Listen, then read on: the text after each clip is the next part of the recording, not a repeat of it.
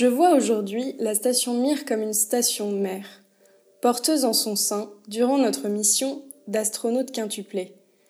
Collectivement, nous avons ressenti et partagé à bord des émotions très positives, authentiques, sincères, naturelles comme une joie enfantine. Nous ne faisions plus qu'un, émotionnellement parlant.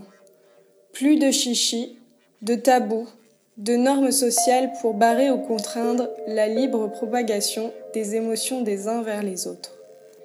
Là-haut, tout sonne tellement vrai, tout est émotionnellement juste. Nous nous comprenons 5 sur 5 sans même avoir à se parler des fois. Un même battement de cœur rythme nos corps et nos actions.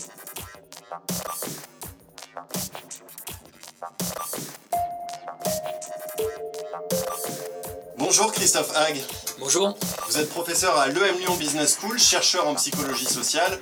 Alors le témoignage qui vient d'être lu, il est de Michel Tonini, astronaute français de l'Agence spatiale européenne, qui a effectué deux missions dans l'espace dans les années 90. C'est vous qui l'avez recueilli, c'est l'un des nombreux témoignages qui figurent dans votre dernier livre, La contagion émotionnelle, aux éditions Albin Michel, un essai qui s'intéresse à la manière dont se propagent les émotions entre individus en milieu extrême, l'espace donc, mais vous avez également enquêté sur euh, les expéditions de haute montagne ou euh, encore euh, auprès des cours d'assises. Et ces émotions, elles se propagent en 21 millisecondes, Christophe Hague. Oui, 21 millisecondes, c'est le temps de projection d'une image au cinéma. Donc c'est extrêmement rapide, mais pour vous donner un ordre d'idée, je vais vous parler de Cassius Clay, Mohamed Ali, ce, fameux boxeur, à qui il fallait à peine 230 millièmes de seconde eh bien, pour repérer et réagir par un coup de poing un signal lumineux. K.O. Mohamed Ali. Voilà. Et euh, donc voilà, 21 millièmes de seconde, c'est 10 euh, fois moins de temps pour que euh, voilà, les émotions se synchronisent, se transmettent d'une personne à l'autre, lors d'une discussion notamment.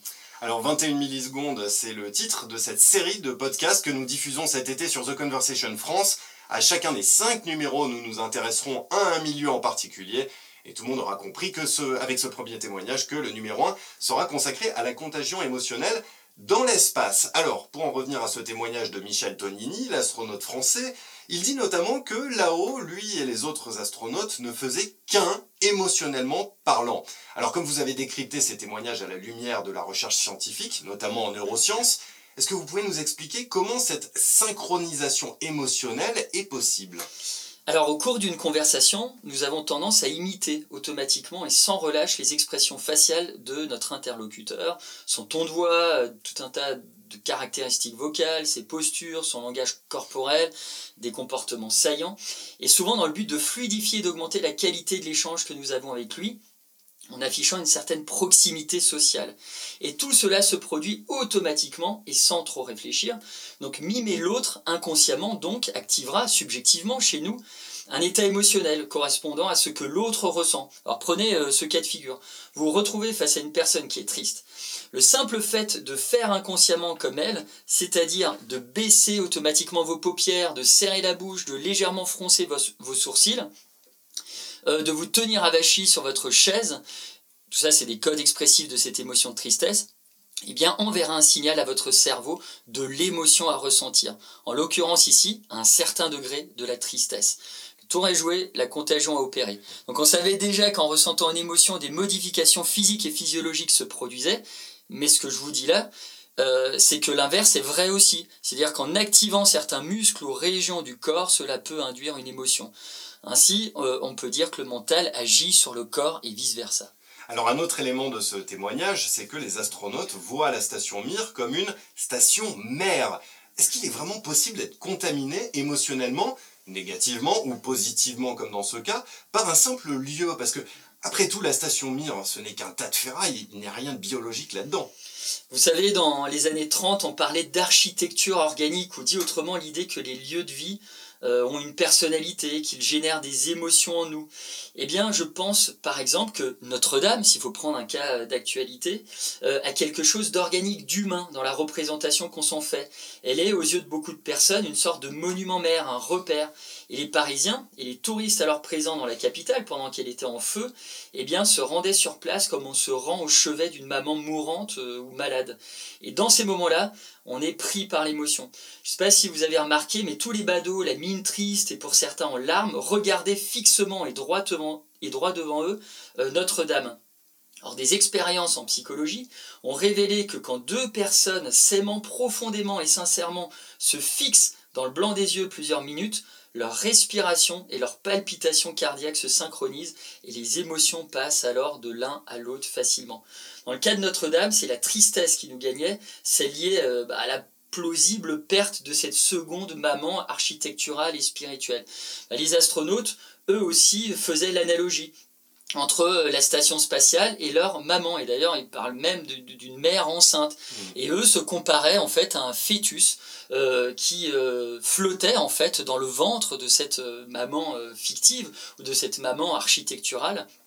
Et les émotions comme ça les gagnaient, ils étaient imbibés de, de tout un tas d'émotions, notamment des émotions fortes, intenses et plutôt globalement quand même aussi positives.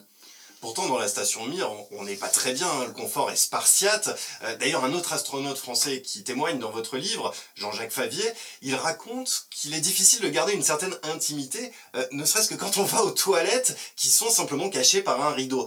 Euh, le dégoût, c'est une émotion particulièrement contagieuse en plus. Alors, moi, ce qui m'a beaucoup plu, c'était, euh, je réponds à un principe qu'on appelle la tératologie, euh, qui est d'aller étudier en fait des milieux extrêmes, un peu extraordinaires, pour mieux comprendre l'ordinaire. Donc, j'aime bien étudier la nuit pour comprendre le jour. Et euh, le cas d'une station spatiale, ben, un cas d'école, lorsqu'on veut étudier la contagion émotionnelle, vous avez la proximité, vous avez voilà l'espace confiné, toutes les émotions sont exacerbées. lorsque quelqu'un exprime une émotion un peu intensément, eh bien celle-ci va encore monter en puissance, un peu comme quand vous avez une balle de revolver que vous tirez dans une pièce euh, plutôt petite qui va ricocher d'un mur à l'autre. Donc elle va toucher euh, tout le monde plus intensément, peut-être même plusieurs fois, à plusieurs reprises.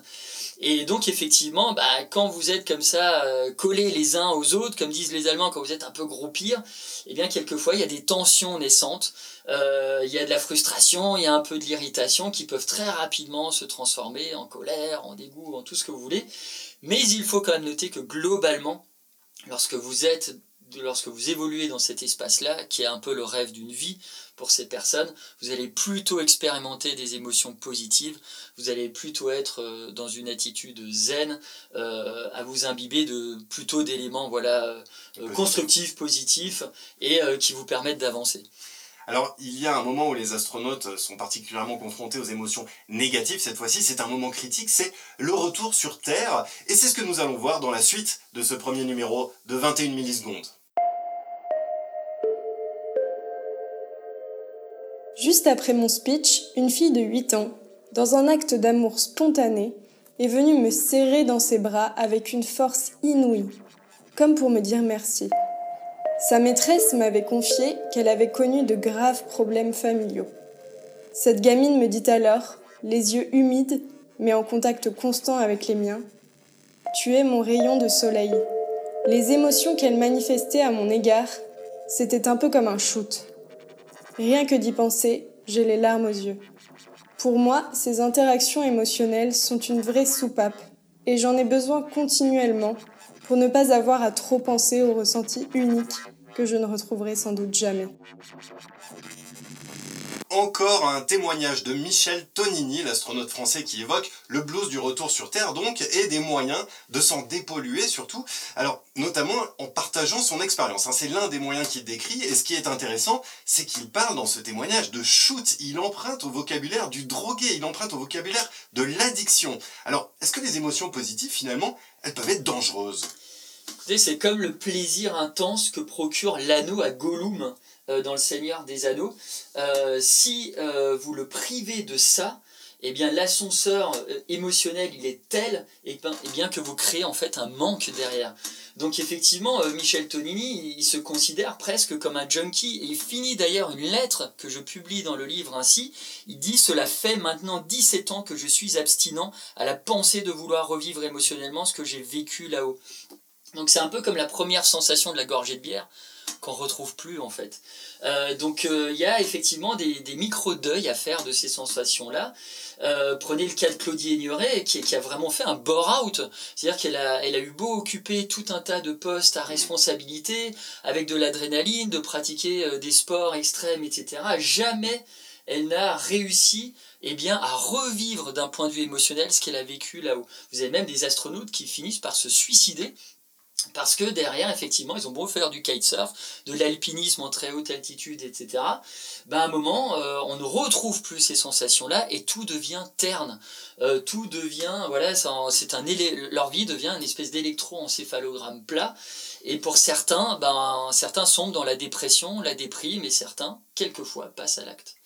Pour conclure en quelques mots, est-ce qu'on peut dire que c'est là le principal enseignement de votre enquête auprès des astronautes, que euh, tout un chacun, ceux qui n'ont pas vécu ces situations extrêmes comme les astronautes, euh, vous comme moi, que euh, finalement les émotions positives, elles doivent impérativement être partagées?